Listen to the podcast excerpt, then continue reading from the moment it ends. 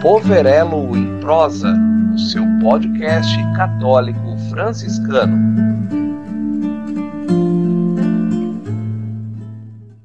Paz e bem, meus amigos e amigas. Bem-vindos ao nosso podcast semanal Povorela em Prosa. Eu sou a Meire, da Pascom do Santuário Senhor do Bonfim, e juntos vamos a mais uma partilha semanal. Hoje convidamos novamente o professor Rogério. E desde já agradeço o seu sim. Seja bem-vindo. E já começando o nosso bate-papo, professor, quero que você se apresente aos nossos ouvintes. Olá a todos, ouvintes do Poverelo em Prosa. Eu me chamo Rogério Franzini, eu sou professor de ensino religioso e filosofia em duas redes de educação católicas. Também leciono projeto de vida, competências socioemocionais. Tenho alguns trabalhos também no campo pastoral e catequético, né? Com cursos de teologia para leigos e curso bíblico. E sou membro da Ordem Franciscana Secular aí do Santuário Senhor do Bonfim, a Fraternidade Senhor do Bonfim. Professor Rogério, nosso tema hoje é sobre a campanha da fraternidade de 2022. Fraternidade e educação. Fala com sabedoria, ensina com amor. Hoje nós vamos nos aprofundar no verbo escutar, claro, com a sua ajuda. Nós sabemos que os verbos de ação de campanhas anteriores eram ver, julgar e agir. Agora, porém, os verbos são escutar, discernir e agir. Professor, o que significa, então, o desenho presente nos cartazes e subsídios da campanha? Tem alguma relação com esses verbos? Bom, Meire, o desenho do cartaz, ele representa aquela passagem de Jesus e a pecadora, conforme o Evangelho de João, capítulo 8, versículos de 1 a 11. Nessa passagem do Evangelho, narra-se que Jesus escreveu com o dedo traços no chão. No cartaz nós temos as palavras amor e sabedoria, né, que evocam aí a passagem de Provérbios 31, né? Fala com sabedoria, ensina com amor. O digitus dei, ou seja, o dedo de Deus, que escreve o decálogo né, nas tábuas de pedra da aliança, é aqui de algum modo retomado. Na simbologia bíblica, o chão, a terra, né, evocam a origem da humanidade feita pelas mãos de Deus a partir do barro, que é um sinal indicativo da humildade, da fragilidade, né, da baixeza. E o Adamar, né, no hebraico, é o pó da terra vermelho, de onde vem o nome Adam, ou Adão. Né? Jesus se abaixa sobre esse símbolo de nossa realidade e imprime sua escrita de amor e perdão. Né? Perdoando a pecadora, ele perdoa a todos nós, resgatando-nos assim né, em nossa dignidade. Amar o próximo e a Deus, né, eis o resumo de todo o decálogo, né, os dez mandamentos. Na imagem, a gente tem uma mulher em situação de julgamento, veja só, por um erro cometido. O jovem de hoje, e a campanha fala sobre educação, né, ainda mais no contexto pandêmico, ele reage muito negativamente quando não tem suas necessidades atendidas. Portanto, o ver, julgar e agir, presente nas campanhas anteriores, dão lugar agora ao escutar, discernir e agir. É muito latente a reação negativa dos jovens quando se sentem julgados. Por isso, essa figura evoca essa substituição dos verbos. Gostaria de saber um pouco mais sobre esse primeiro verbo de ação, o escutar, e o peso que ele terá na aplicação da campanha. Aliás, há alguma diferença entre ouvir e escutar? Bom, é, Meire, escutar é mais do que ouvir, pois escutar está ligado à comunicação enquanto ouvir fica na linha da informação, como é o caso das pessoas que vão ouvir esse podcast. Elas vão ouvir esse podcast buscando informação sobre a campanha da fraternidade. Agora, para escutar, a gente precisa estar próximo, precisa estar juntos. E se propom, propomos uma cultura do encontro, como o Papa Francisco nos, nos pede, né, do diálogo, é fundamental escutar. Projeto de vida é algo novo na, na, formação básica brasileira. Eu leciono, né, eu encaro esse desafio de lecionar essa matéria, que é uma novidade. E, e para construir esse projeto, o jovem precisa conhecer a si mesmo, e nós, enquanto educadores, temos um papel fundamental de mediadores a partir da escuta. Né?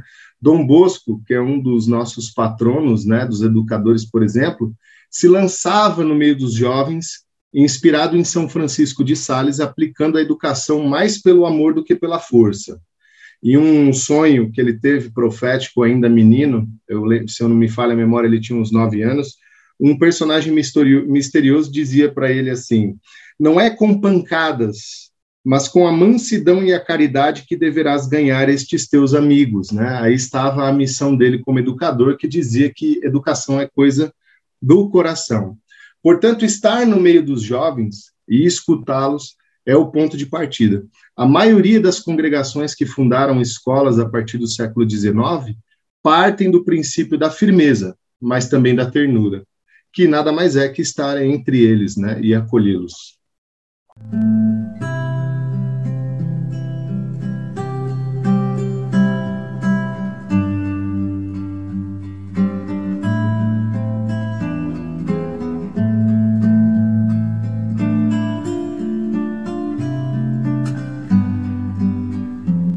Professor Rogério, a formação humana e integral na atualidade, em um contexto pandêmico, é possível? Bom, sem dúvidas, todos nós somos convidados a escutar com atenção, pois as sequelas que a pandemia trouxe para a educação perdurarão com certeza ainda por um bom tempo.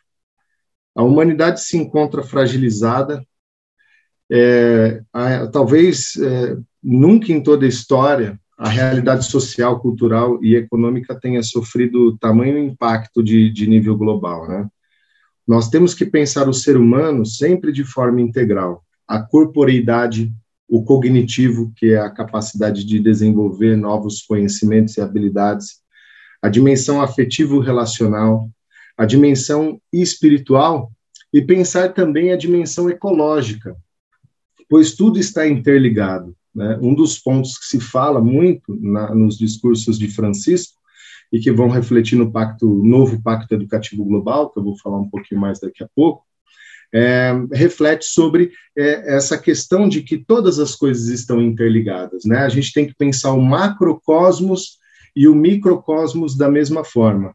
Um exemplo: você eh, contraiu o coronavírus, né? O seu organismo vai reagir para expulsar esse corpo estranho, esse, né, essa, esse vírus do seu corpo, né? Essa patologia. E aí a gente olha para o mundo hoje com tantas catástrofes de ordem natural, é, guerras e tantas outras coisas, e a natureza está correspondendo de alguma forma, né? Então, se a gente pensa o planeta todo como um macrocosmos, pensa na célula humana. Agora pensa o planeta como uma grande célula cheia de organismos vivos, né, dentro dela.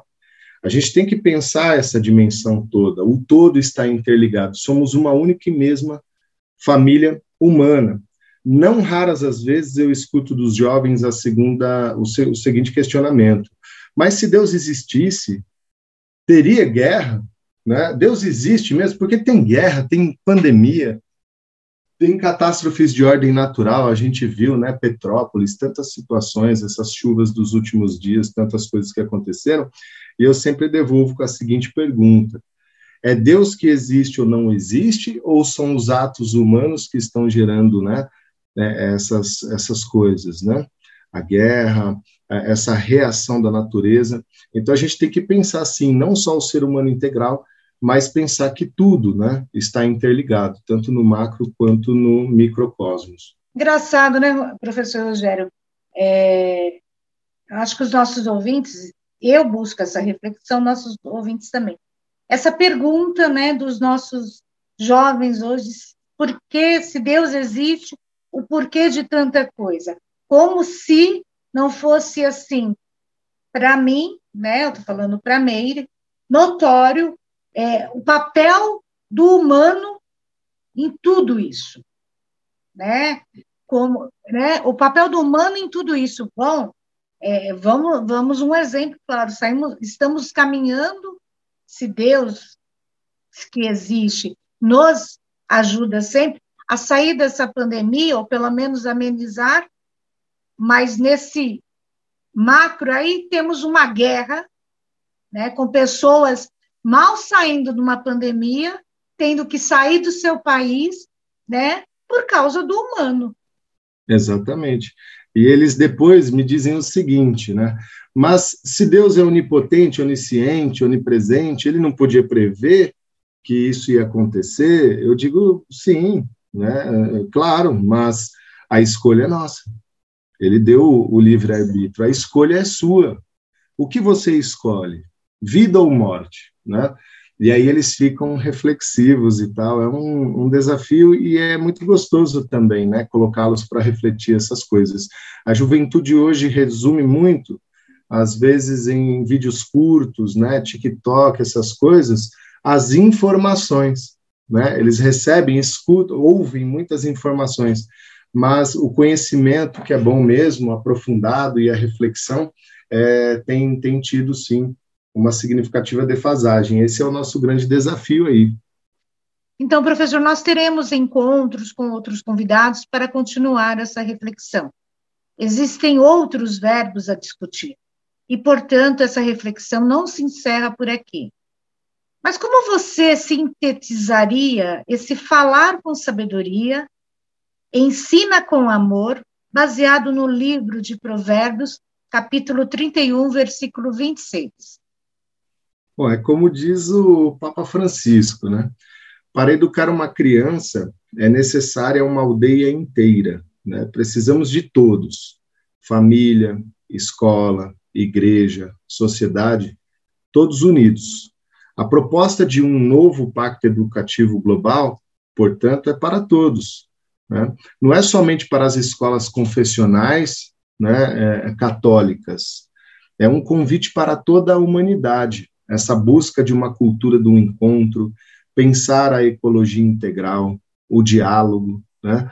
A gente precisa, como ele vem falando desde o início do seu papado, que agora recentemente completou nove anos, né?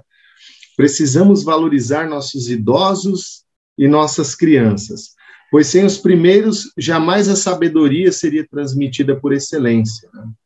Pois a, a, sabedoria não se constrói lendo livros, mas vivendo a vida, né? É a experiência vivida, é o saborear a vida que vai gerar a, sabor, a sabedoria. Por isso, né, a gente precisa conectar as gerações para continuar sonhando com um mundo melhor. E o amor e a sabedoria definem a vocação daqueles que nasceram para educar. Né? Eu sou professor e eu sei muito bem o que isso significa. Né? Quando eu disse né, a frase de Dom Bosco, educar é coisa do coração, é porque isso remete a muita coisa. Quando a Bíblia, por exemplo, fala de coração, ela está remetendo à consciência. Né? E não tem outro jeito da gente transformar esse mundo que não dialoga, que se polariza, né? que faz guerra e que depreda né? a, a natureza, né? a ecologia. Não tem outro jeito de reverter isso senão pela educação.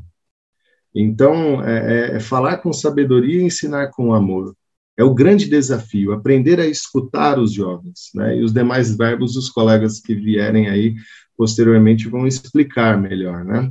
Então, eu deixo aqui como mensagem, né, para o pessoal que escutar esse podcast, um fraterno abraço aí, e, e especialmente a todos os educadores que ouvirem esse podcast, né, sejam eles de qual parte for dessa aldeia imensa, né, que é o planeta que habitamos, já que falamos de ecologia integral. E aproveito também para convidar você que está escutando a comparecer no Santuário Senhor do Bom Fim para participar da palestra né, sobre a campanha da Fraternidade 2022. Né? A partir das 19 horas e 30 estaremos lá reunidos, os freios, eu, o pessoal da PASCOM, para receber vocês e aprofundar um pouco mais né, sobre essa temática. Você já ouviu falar da doutrina social da igreja? Você sabe o que significa, né? Não é ponte de equilíbrio entre direita e esquerda, centro-situação, não é nada disso, não. A igreja já desde o século XIX vem falando que a dignidade da pessoa humana tem que ser colocada em primeiro plano em todas as relações humanas. Um novo pacto educativo global é para isso, é para partir desse ponto, né? Dignidade da pessoa humana. Então, eu espero vocês lá, tá certo? Meire, muito obrigado. Foi um prazer mais uma vez participar com vocês. Obrigada a você, meu professor de teologia, professor Rogério. Muito obrigado pelo seu sim novamente, né? É sempre com muita, muita alegria que a gente aqui da Pascom o recebe para essa partilha. E obrigado também aos nossos ouvintes. É, o nosso nossa campanha da fraternidade, né? Os temas Começou o nosso podcast semana passada com o Wagner, né, falando um pouco. Hoje o professor Rogério também é, é, nos é, mostrando né, realmente o que é escutar. E a, a semana que vem né, tem outros, né, outros que vão estar aprofundando os outros verbos. Então, conto com vocês, venham participar desse encontro de formação aí no nosso santuário, no dia 22, com o professor Rogério, e, e, a e ouçam né, o nosso podcast e, e partilhem com seus amigos, na sua comunidade. Eu, Meire do Santuário Senhor do Bonfim, da Pascom, agradeço imensamente a todos que até agora nos acompanharam e até o nosso próximo podcast. Paz e bem.